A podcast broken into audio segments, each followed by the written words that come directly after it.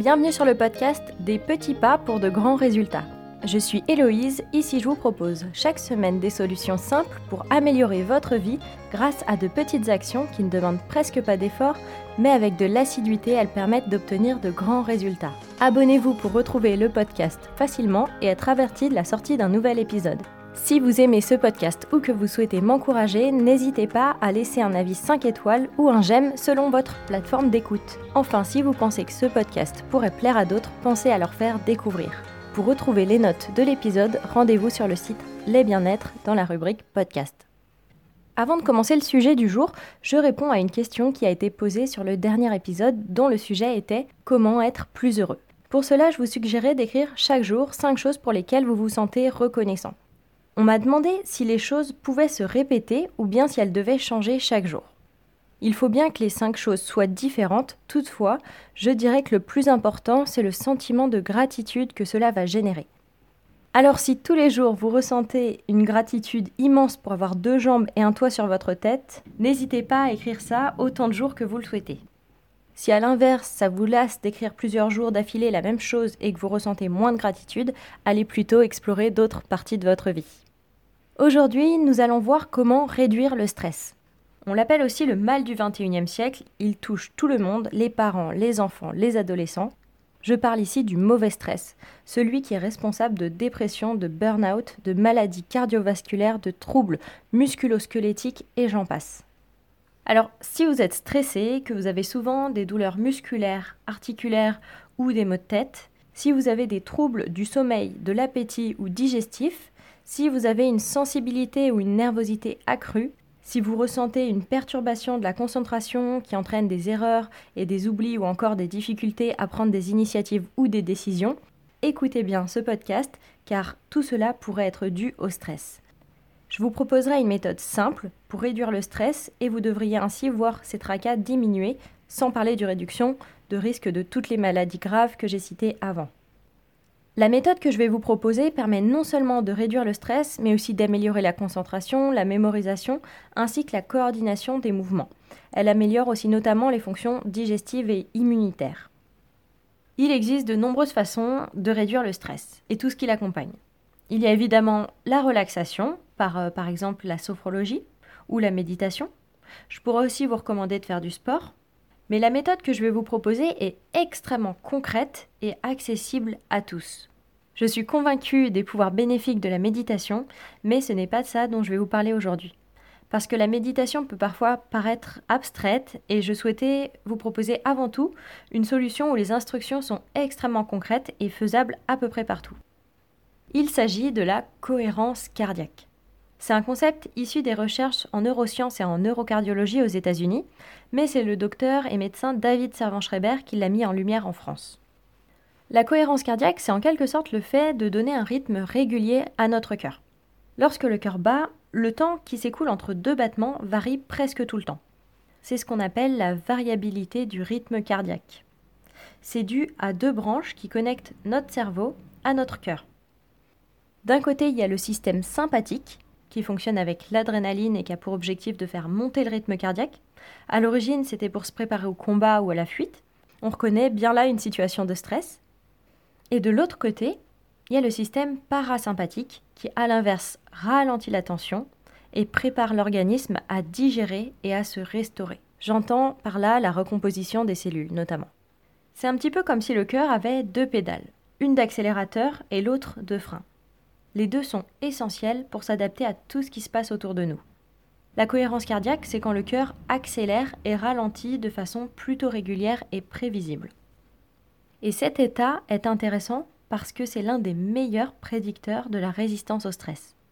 C'est aussi celui qu'on retrouve notamment lors d'émotions agréables. Vous l'avez compris, en situation de stress, il faut se préparer à l'action, on appuie sur la pédale d'accélération pour que le cœur envoie du sang aux muscles, mais ça fatigue beaucoup l'organisme et les fonctions digestives et de reconstruction sont stoppées, d'où les nombreuses maladies qui en découlent, quand on utilise un peu trop l'accélérateur. Il faut donc apprendre à appuyer sur la pédale de frein. Et les études ont montré que même si ce système est autonome, on peut aussi le contrôler par la volonté. C'est comme la respiration. On respire de façon automatique, mais on peut aussi décider de respirer plus vite ou plus lentement. Et ça tombe bien parce que c'est notamment par la respiration que l'on peut contrôler notre variabilité cardiaque. Pour favoriser une bonne cohérence cardiaque, on recommande d'inspirer pendant 5 secondes et d'expirer pendant 5 secondes également, le tout 5 minutes d'affilée. Il faut savoir que lors de l'inspiration, on stimule plutôt la pédale d'accélérateur. A l'inverse, lorsqu'on expire, c'est le frein. Ainsi, on équilibre la place de l'un et de l'autre. L'idéal, ce serait de le répéter trois fois par jour, par exemple le matin, le midi et le soir, parce que les effets s'estompent après quelques heures. Il faudrait aussi plutôt le pratiquer en position assise ou debout, mais en tout cas le dos à la verticale. Pour info, la Fédération française de cardiologie recommande cette pratique pour lutter contre le stress.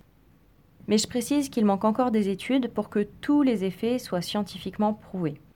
Mais études ou pas études, nous sommes tous différents, alors je vous recommanderais toujours de tester ce type de solution au moins sur trois semaines pour voir si vous ressentez des effets positifs et si ce type de méthode peut vous correspondre. Si c'est le cas, super. Dans le cas contraire, il existe encore plein d'autres méthodes que nous pourrons évoquer prochainement. Pour ma part, je le fais tous les jours et les bienfaits de détente sont immédiats. Pour le faire, j'utilise simplement un audio que j'ai téléchargé sur mon téléphone. Je vous mettrai le lien de la vidéo YouTube d'origine en barre de description. Sinon, il existe de nombreuses applications avec souvent une image d'une goutte d'eau qui monte et qui descend et qu'il faut suivre avec la respiration. Sachez que dans un premier temps, il peut sembler désagréable de devoir contrôler sa respiration de cette façon. C'est normal. C'est le temps que vous preniez l'habitude. C'est un peu comme aller courir pour la première fois. Ça peut sembler désagréable au début, mais après on ressent très vite les bienfaits. Alors tenez bon. Comme toujours, je vous propose un modèle de stimulus action-résultat. Pour le stimulus, essayez tout d'abord d'identifier votre source de stress et faites-le avant de retrouver cette source. Pour la majorité des Français, ce serait le travail. Dans ce cas, accordez-vous 5 minutes avant votre arrivée pour pratiquer la cohérence cardiaque. Si vous prenez les transports, vous pourriez le faire à ce moment-là. Sinon, faites-le au moment où vous entrez dans votre voiture ou celui où vous venez de vous garer. Vous pourriez aussi vous asseoir 5 minutes avant de partir de chez vous. Et si à l'inverse la source de stress est le fait de rentrer, faites-le plutôt sur le retour du travail. Comme d'habitude, l'astuce est d'utiliser une habitude que vous avez déjà dans votre vie pour l'utiliser comme stimulus de cette action que vous voulez transformer en habitude.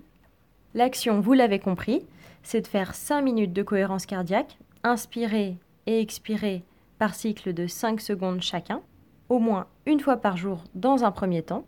Puis, quand ce sera devenu une habitude, si vous le souhaitez et que vous voulez prolonger les bienfaits, vous pourrez ajouter 5 minutes à un autre moment de la journée. Puis encore une fois, 5 minutes jusqu'à atteindre les 15 minutes en tout. Mais si 5 minutes vous semblent déjà infaisable, commencez par une minute ou même un seul cycle de respiration. Je vous le répète, en faisant ça, vous créez le chemin neuronal. Les résultats seront une baisse de stress, une meilleure concentration et mémorisation, ainsi qu'une meilleure coordination des mouvements. Vous devriez ressentir une meilleure digestion et réduire le risque de maladie. J'espère que cet épisode vous a plu et surtout qu'il vous donne envie de mettre en place cette habitude dans votre vie. Si c'est le cas, n'hésitez pas à liker, à partager, à commenter. Je serai ravie d'avoir vos impressions. Et si vous aimeriez améliorer quelque chose dans votre vie, mais que vous ne savez pas quelle action récurrente vous pourriez mettre en place, n'hésitez pas à me le faire savoir dans un commentaire ou par mail. Je pourrai y répondre dans un épisode et ça aidera sûrement d'autres personnes. La semaine prochaine, nous verrons comment améliorer le fonctionnement global de notre corps grâce à une habitude qui prend moins d'une minute. D'ici là, je vous souhaite une belle journée et prenez soin de vous.